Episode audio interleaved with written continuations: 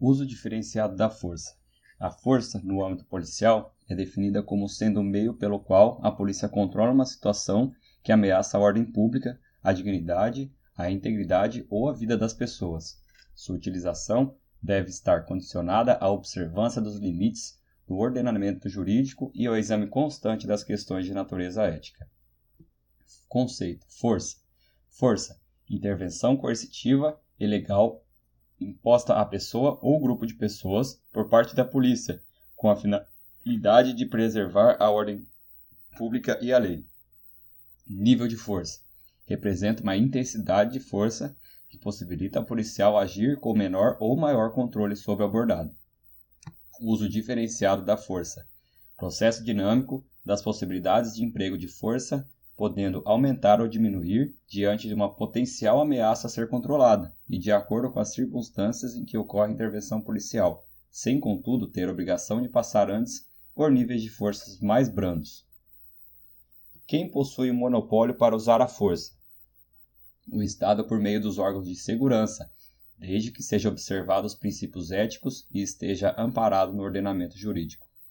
Importante: o uso da força em hipótese alguma, deve ser confundido com violência, uma vez que esta é arbitrária, ilegal e não profissional, configurando abuso de poder, uma vez que não tem respaldo jurídico. O agente de segurança pública não precisa aguardar que ele ou uma terceira pessoa seja atacado primeiro para utilizar a força, desde que esteja amparado legalmente. No entanto, tal análise deve ser feita de forma criteriosa e cuidadosa para que a ação do policial ocasione o menor dano possível e não se cometa abusos e ilegalidades. Código de conduta para encarregados da aplicação da lei. CCAL, CCEAL.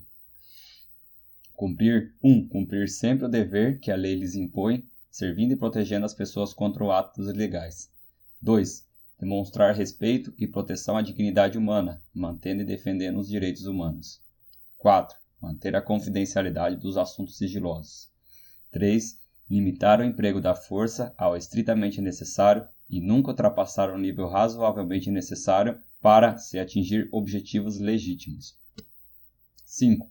Reitera a proibição da tortura ou outro tratamento ou pena cruel, desumano ou degradante. Instigar, infligir ou tolerar. Não cabe invocar ordens superiores ou circunstâncias excepcionais. 6 cuidar da saúde e proteger as pessoas privadas de sua liberdade, custódia e assistência médica. 7. Proibir o cometimento de qualquer ato de corrupção e devem opor-se e combater rigorosamente esses atos. 8. Obrigação de respeito das leis e ao CCEAL e convoca a prevenir e se opor a quaisquer violações desses instrumentos. É constituído por 26 princípios, divididos da seguinte maneira: disposições gerais, PB 1 a 8, disposições específicas, PB G a 11, policiamento de reuniões ilegais, policiamento de indivíduos sob custódia ou detenção, habilitação, formação e orientação, procedimentos de comunicação e revisão. PB 1 e 2 estão as atribuições dos governos com relação à adoção de normas reguladoras do uso da força e armas de fogo e na obrigação de dotar seus funcionários responsáveis pela aplicação da lei com variedade de tipos de armas e munições que permitam uso diferenciado da força e de armas de fogo, bem como a inclusão de armas incapacitantes não letais e equipamentos de legítima defesa e proteção. PB3 Avaliação, desenvolvimento e uso de técnicas e armas não letais. PB4 ressalta a importância de se recorrer a meios não violentos antes de recorrer ao uso da força e armas de fogo. PB 5 e 6 indicam o dever dos funcionários responsáveis pela aplicação da lei sempre que o uso da força e arma de fogo for inevitável, agir com moderação, diminuir danos ou lesões, dar assistência e preservar a vida humana e comunicar oficialmente os atos ocorridos. PB 9 e 10 cita as circunstâncias para o uso de força e armas de fogo, defesa do agente ou defender terceiros contra a ameaça iminente de morte e lesão grave, evitar crime envolvendo grave ameaça à vida, prender pessoas que representem esse risco e que resistam à prisão, Evitar a fuga de alguém que represente tais riscos. Deve-se identificar e dar tempo para que o suspeito desista do intento. PB11 diz respeito ao conteúdo das normas e regulamentos sobre o uso da força e armas de fogo. PB12, 13 e 14 fazem referência à atuação do agente de segurança pública em reuniões públicas, direito à reunião pacífica, prevista em instrumentos sociais nacionais e internacionais. PB15, 16 e 17 fazem referência à segurança do cidadão em relação a indivíduos sob custódia ou detenção. PB 18, 19, 20 e 21 dizem respeito à habilitação, formação e orientação psico dos profissionais encarregados pela aplicação da lei. PB 23, 24, 25 e 26 dizem respeito à necessidade de se estabelecer procedimentos eficazes de comunicação e revisão aplicáveis a incidentes que envolvam o uso da força e de armas de fogo. Código Penal. Não há crime quando o agente pratica o fato 1. Um, em estado de necessidade, 2. em legítima defesa, 3. Em estrito cumprimento do dever legal ou no exercício irregular de direito. Parágrafo único. O agente, em qualquer das hipóteses desse artigo, responderá pelo excesso doloso ou culposo. Código Penal Militar.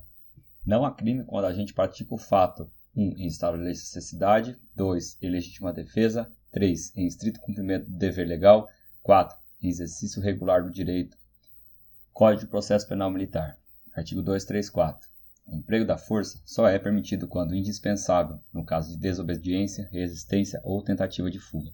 Se houver resistência por parte de terceiros, poderão ser usados os meios necessários para vencê-la ou para a defesa do executor e auxiliares seus, inclusive a prisão do ofensor. Tudo, se lavará auto subscrito pelo executor e duas testemunhas. Lei 13869 de 2019, Lei de Abuso de Autoridade. Responsabilização das autoridades que, no exercício das funções, cometerem abusos. Artigo 9455 de 97, Lei de Tortura. Constranger alguém com emprego de violência ou grave ameaça, causando-lhe sofrimento físico ou mental, com o fim de obter informação, declaração ou confissão da vítima ou de terceira pessoa para provocar. Portaria Interministerial padronizar os procedimentos de atuação dos agentes encarregados da aplicação da lei quanto ao uso da força, recurso importante para a consolidação de boas práticas policiais. 1. Um, o uso da força pelos agentes de segurança pública deverá se pautar nos documentos internacionais de proteção aos direitos humanos. 2. Deverá obedecer aos princípios de legalidade, necessidade, proporcionalidade, moderação e conveniência. 3 não deve-se disparar armas de fogo contra pessoas, exceto em legítima defesa contra perigo iminente de morte ou lesão grave. 4.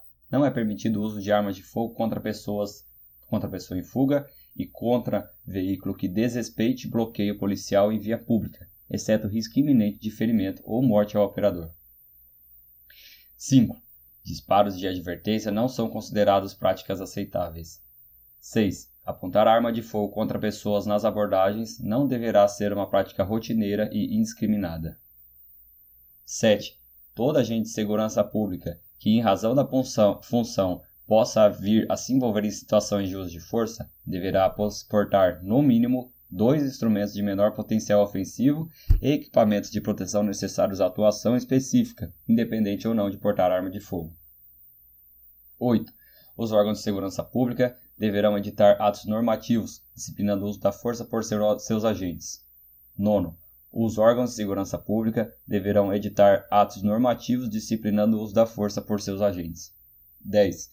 Quando o uso da força causar lesão ou morte de pessoas, deve-se a. facilitar a prestação de socorro ou assistência médica aos feridos, b. promover a correta preservação no local da ocorrência, c. comunicar ao fato ao seu superior imediato e a autoridade competente e D. Preencher o relatório individual correspondente sobre o uso da força. 11. Quando o uso da força causar lesão ou morte de pessoas, a instituição deve a. facilitar a assistência e ou auxílio médico dos feridos, b. recolher e identificar as armas e munições de todos os envolvidos, vinculando aos portadores na ocorrência, c. solicitar perícia criminalística para exame de local e objetos como exame médicos legais, D. comunicar os fatos a familiares ou amigos das pessoas feridas ou mortas. E iniciar, por meio da corregedoria da instituição, investigação imediata dos fatos e circunstâncias do emprego da força. F. Promover a assistência médica às pessoas feridas em decorrência da intervenção, incluindo atenção às possíveis sequelas. G. Promover o devido acompanhamento psicológico aos agentes de segurança pública envolvidos, permitindo-lhes superar ou minimizar os efeitos decorrentes do fato ocorrido. H. Afastar temporariamente do serviço operacional para avaliação psicológica e redução de estresse os agentes de segurança pública envolvidos diretamente em ocorrências com resultado letal. 12. Critério de seleção e inclusão devem observar o perfil psicológico necessário para lidar com situações de estresse e uso da força de ar e arma de fogo. 13. Processos seletivos e formação devem incluir conteúdos de DH. 14. No treinamento. Treinamento no decorrer da atividade e não na folga. 15. Seleções de instrutores de uso diferenciado da força. Criterioso.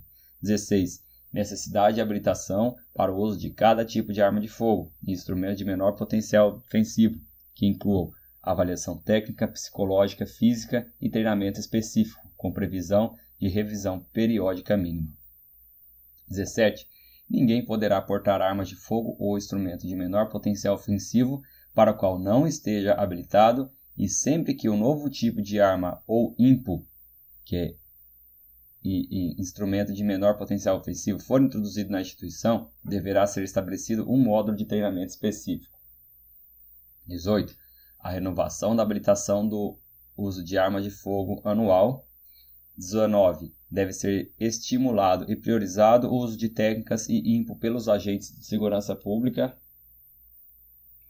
20. Deve ser incluídos nos cursos de formação e programas de educação continuada conteúdos sobre técnicas e instrumentos de menor potencial ofensivo. 21. As armas de menor potencial ofensivo deverão ser separadas e identificadas de forma diferenciada, conforme a necessidade operacional. 22. O uso de técnicas de menor potencial ofensivo deve ser constantemente avaliado. 23. Os órgãos de segurança pública deverá, deverão criar comissões internas de controle e acompanhamento de letalidade, monitorar o uso efetivo da força pelos seus agentes. 24 os agentes de segurança pública deverão preencher um relatório individual todas as vezes que dispararem arma de fogo e ou fizerem uso de instrumentos de menor potencial ofensivo, ocasionando lesões ou mortes. 25.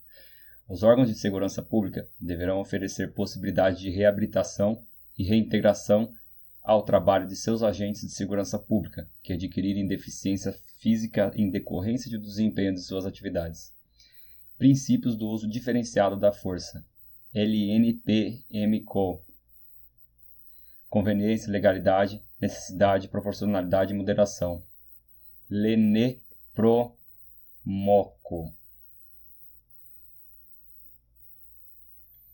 O uso da força está amparado legalmente? Essa ação é abusiva ou indevida? A ação atende aos limites considerados mínimos para que se torne justa e legal? Existem outros meios menos danosos para se atingir o objetivo desejado? Princípio do uso diferenciado da força. O nível de força utilizado pelo agente de segurança é proporcional à ameaça? Considera moderada a força que é utilizada na medida correta para cessar uma determinada agressão, sem cometer abusos ou excessos. É conveniente ao policial adotar uma determinada ação naquele momento ou seria mais prudente aguardar por uma ocasião mais oportuna. Importante: não deverá ser utilizada a força se da ação policial puder acarretar danos de maior relevância se comparados aos objetivos legais almejados.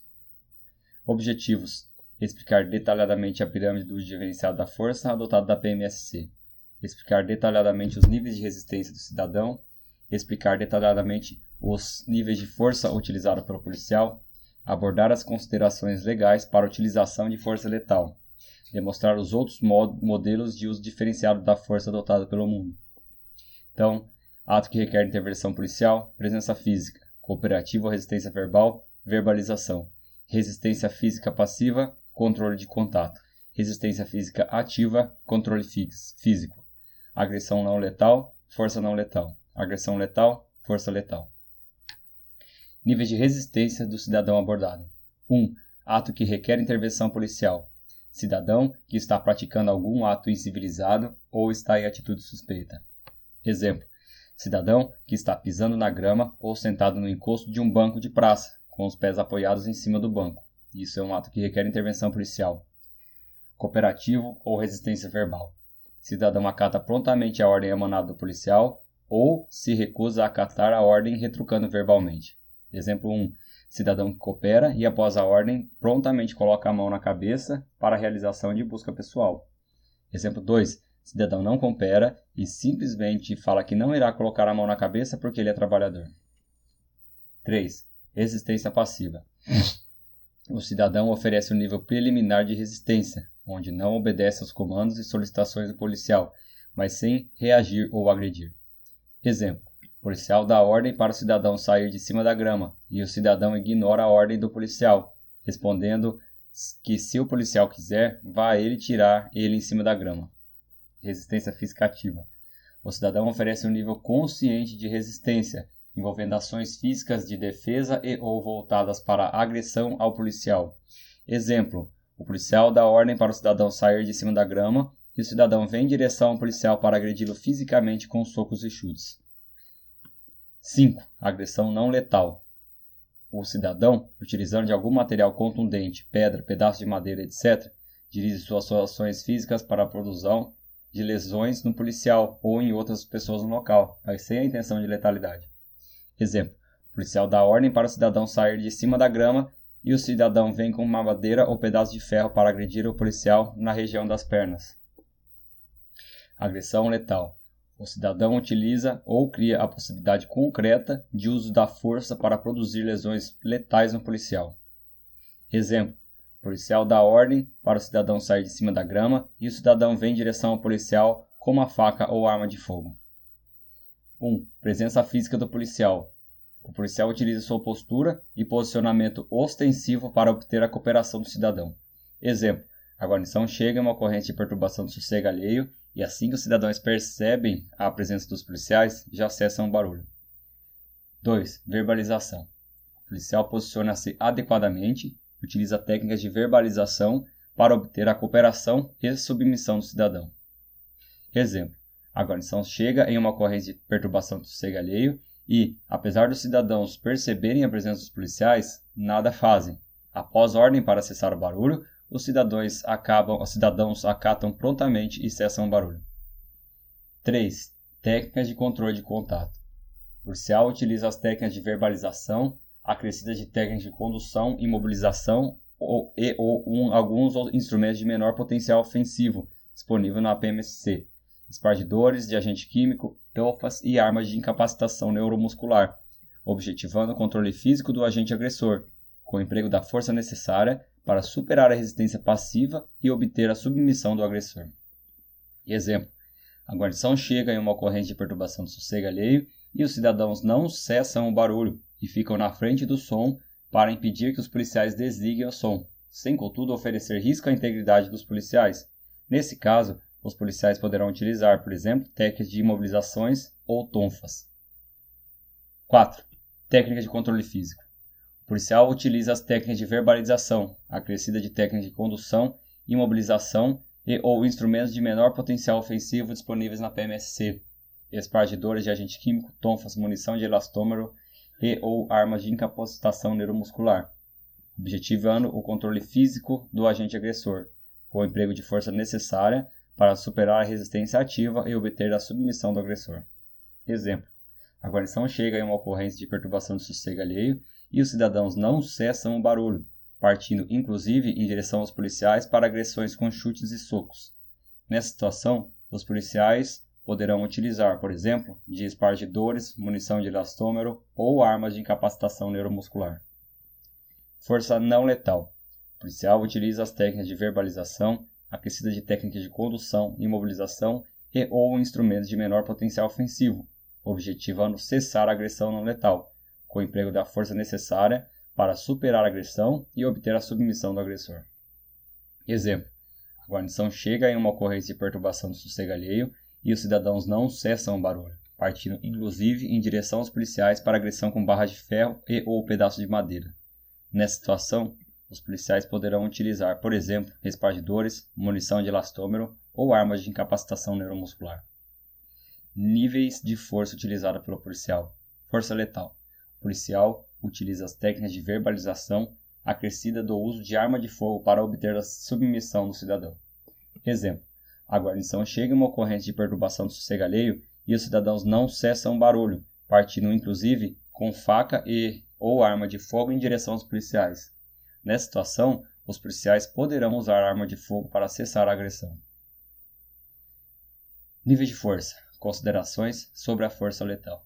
Para fazer uso de arma de fogo, o agente de segurança pública deverá identificar-se como agente de segurança pública, avisar breve e claramente sua intenção de usar arma de fogo. Exemplo, usando o comando verbal polícia, solte sua arma, não reaja, posso disparar considerar o tempo necessário e suficiente ao acatamento da determinação legal, de forma que o aviso seja levado em consideração e seja dado ao agressor oportunidade de desistir do seu intento.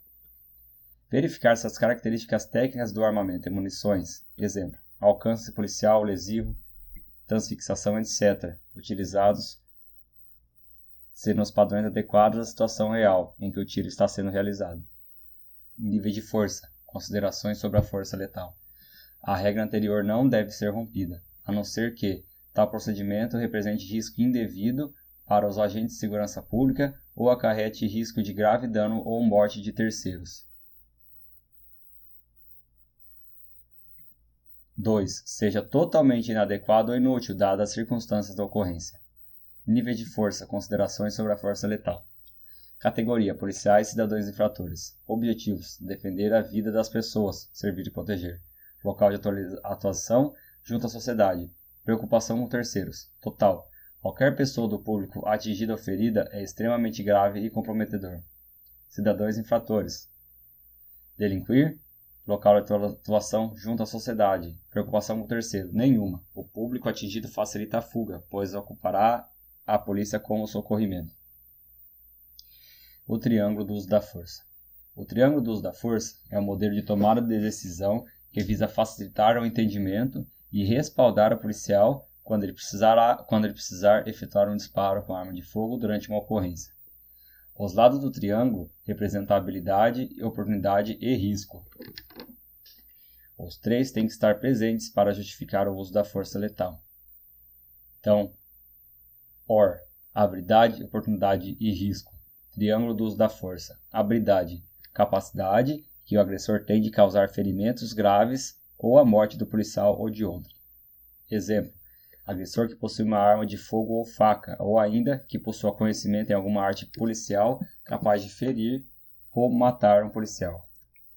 Triângulo do uso da força, oportunidade, capacidade dada pela ocasião em que o agressor tem de usar sua habilidade para matar ou ferir gravemente o policial ou outro. Exemplo: o suspeito armado com uma faca tem habilidade para matar ou para ferir seriamente, mas pode faltar oportunidade se você aumentar a distância entre as partes, no caso entre você e ele. Risco está presente quando o agressor toma vantagem de sua habilidade e oportunidade para colocar a policial ou outrem em eminente risco de vida ou de ferimentos graves. Exemplo: uma situação na qual uma pessoa suspeita de roubo recusa-se a soltar a arma de fogo quando acuada, após uma perseguição a pé pelos agentes de segurança pública. Constitui-se risco. Níveis de força. Considerações sobre a força letal. A arma de fogo será utilizada como último recurso, que é uma medida extrema de uso da força. Legítima defesa própria ou de terceiros, perigo iminente de morte ou ferimentos graves. Importante: sempre que o uso legítimo da força e de armas de fogo for inevitável, os responsáveis pela aplicação da lei deverão minimizar danos e ferimentos e respeitar e preservar a vida humana, sempre que possível. Modelo FLAT. Atitude submissa, comandos verbais. Essa aqui é a percepção do policial e segundo a resposta policial. Então, atitude submissa, comandos verbais. Atitude de resistência passiva, conduta de controle atitude de resistência ativa, técnica de submissão, é, ameaça ativa agressiva, táticas defensivas. É, grave ameaça física mortal, agressiva, força mortífera. Modelo Hensberg, arma de fogo. Modelo Hensberg, presença, postura defensiva, postura alerta, postura aberta, verbalização, aviso, aconselhamento, persuasão e entrevista, mãos livres, chave de pescoço, medida de contenção ativa, medida de contenção passiva, ponto de pressão, pegada e condução. Instrumento de impacto, usar bastão, ameaça com bastão, mostrar bastão, apresentar a bastão, mão no bastão, aviso verbal. Arma de fogo, atirar, apontar, sacar, mão da arma, comando verbal.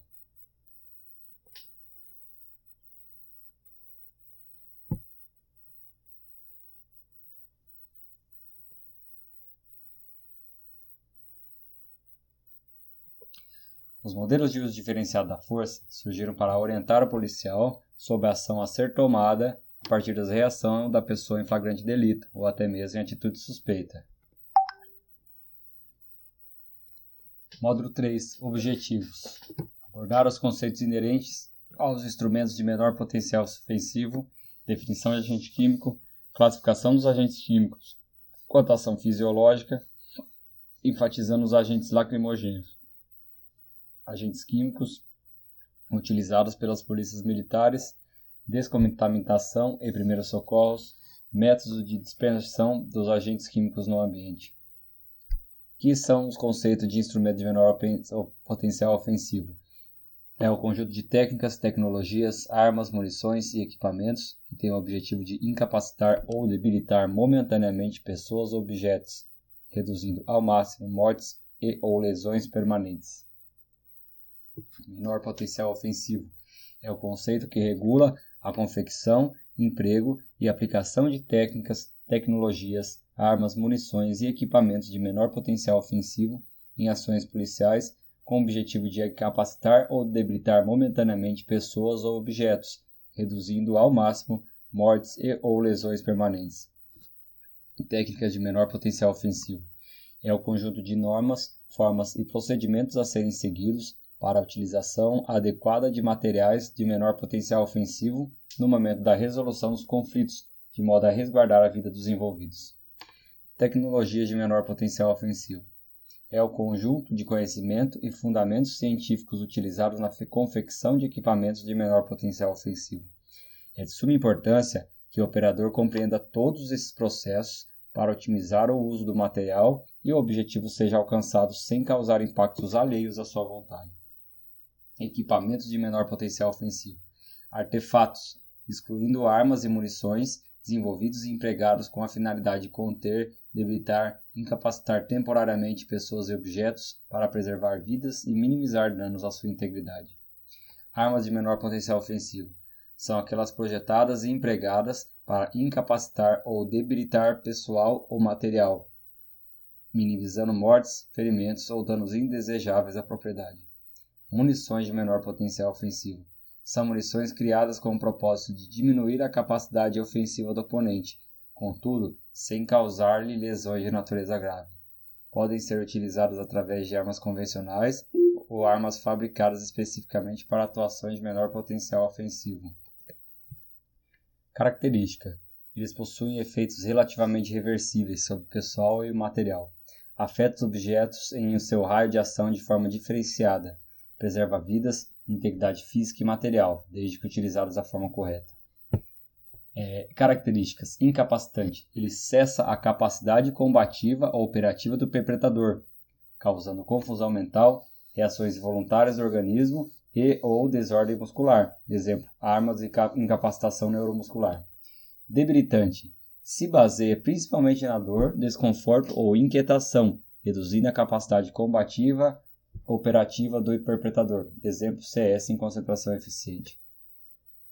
Agente químico, substância em qualquer estado físico, sólido, líquido, gasoso ou em estados físicos intermediários, com propriedades físico-químicas que a torna própria para emprego militar e que apresenta propriedades químicas causadoras de efeitos permanentes ou provisórios, letais ou danosos a seres humanos, vegetais animais e materiais, bem como provoca efeitos fumígenos ou incendiários. Efeito blowback. Blowback. Efeito blow, sopro, back, trás acontece quando agente químico utilizado pelo policial, por algum motivo, vento ou qualquer outra situação, retorna e contamina o policial que o utilizou. Princípios do efeito blowback. Autocontrole. Não se desesperar com os efeitos fisiológicos. 2. Movimentação. O policial deve se movimentar a todo tempo com o intuito de dificultar que alguém o agrida. 3. Verbalização ativa. Solicitar a ajuda de um companheiro. 4. Ação coordenada. Ter condições de se proteger, inclusive a própria arma, enquanto pede ajuda do seu companheiro de serviço. Classificação dos agentes químicos. Quanto à sua ação fisiológica. Sufocantes. Fosfogênio, fosgênio e cloro, vesicantes, gás mostarda, neurotóxicos sarin, hematóxicos, derivados de ácido cianídrico, vomitivos, derivados do arsênio, psicoquímicos BZ, lacrimogênios, ortoclorobenzilmanololitrilo, oleo, oleoresina de capsicum e cloroaceofetona. Lacrimogênios. Os agentes químicos lacrimogênios se caracterizam pela dor e irritação nos olhos, provocando um abundante fluxo de lágrimas, além de irritar a pele e dificultarem a respiração. São debilitantes e possuem efeitos temporários, diminuindo a capacidade de resistência e de combate do oponente, não lhe causando morte nem a incapacitação prolongada, desde que utilizados adequadamente. Agentes químicos utilizados nas PMs ortoclorobensilmanolitrilo, que é o CS, oleoresina de capsicum, OC, cloroacetofenoma, que é o CN, que é ultrapassado, hexacloroetano, HC, ultrapassado. O nome CS é formado pelas iniciais de dois cientistas, Carlson e Stockham. É o sólido branco. O efeito inicia de 3 a 10 segundos após o contato inicial lacrimejamento intenso, espirros, irritação da pele, das mucosas e do sistema respiratório. Em contato com a pele úmida, o efeito se potencializa e dura por um tempo maior. Óleo ou resina de capsicum, OC, é uma substância natural extraída da pimenta. Dificuldade de respiração, impossibilidade de abertura dos olhos e sensação de forte ardência nas áreas afetadas. O efeito é de imediato e dura cerca de 40 minutos. O calor e a exposição ao sol potencializam a ação do agente pimenta. Descontaminação e primeiros socorros. Remover a pessoa da área contaminada, estimular a pessoa a remover lentes de contato. Se necessário, solicitar ajuda médica para retirar a remoção das lentes. Não deixar que a pessoa contaminada esfregue os olhos, submeter a pessoa a ventilação prolongada. No caso de contaminação acentuada, lavar as partes afetadas com água em abundância, podendo usar sabão neutro e ou solução de bicarbonato de sódio a 10%. Evitar água quente. Troque as roupas da pessoa contaminada. Os efeitos podem persistir de 10 a 50 minutos. Persistindo os sintomas, procure um médico. No ambiente, eles, ah, o método de dispersão de agente químico pode ser por combustão, espargimento, explosão, volatilização e jato direto.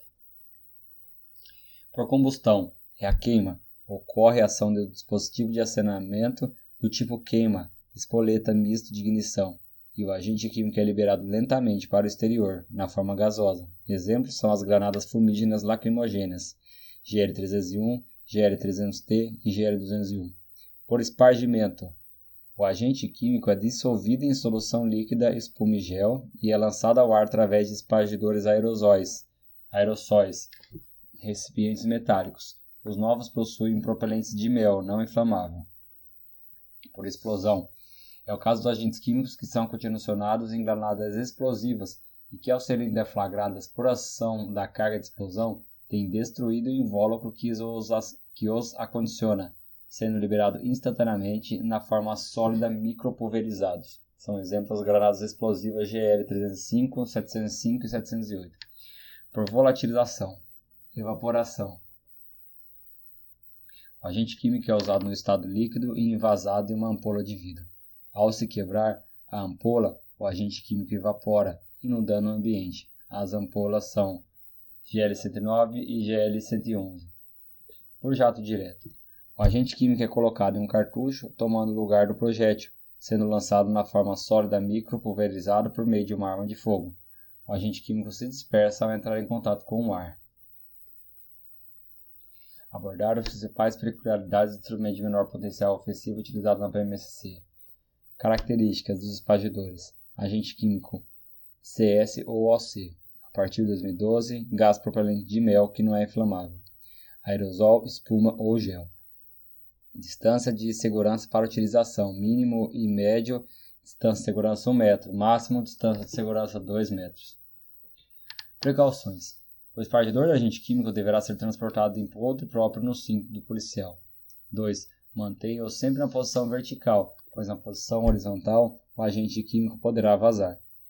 Evite mantê-lo no porta-mala, evite mantê-lo no porta-luva dos veículos. A presença de calor intenso poderá provocar um grande vazamento ou até mesmo a explosão do flasco.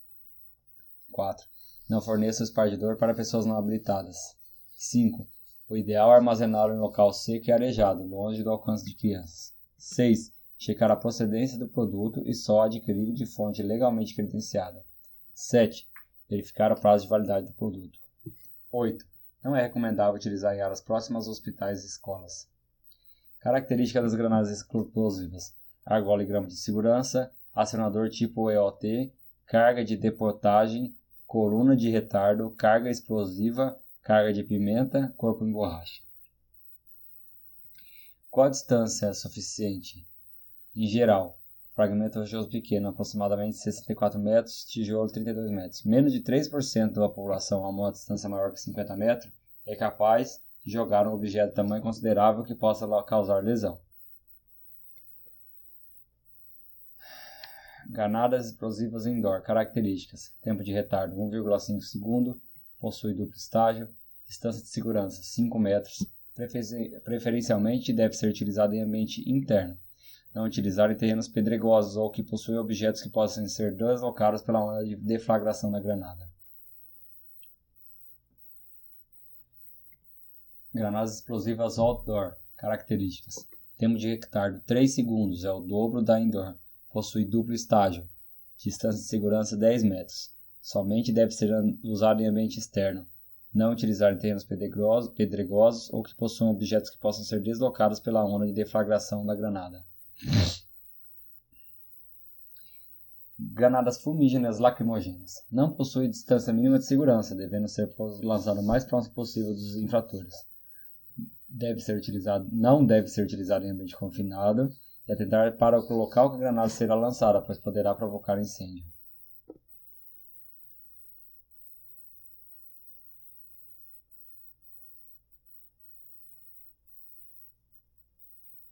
Distância de segurança do elastômero. Distância mínima de segurança são 20 metros. Antes disso é potencialmente letal. Espaço de utilização 50 metros até 50 metros é o alcance máximo efetivo. Acima disso, ele já torna ineficiente. Regras de utilização: disparo somente nas pernas, distância mínima de segurança 10 metros, exceção AM 403 e 470. Utilizar somente contra alguma agressão ou iminente ameaça, não utilizar para dispersão.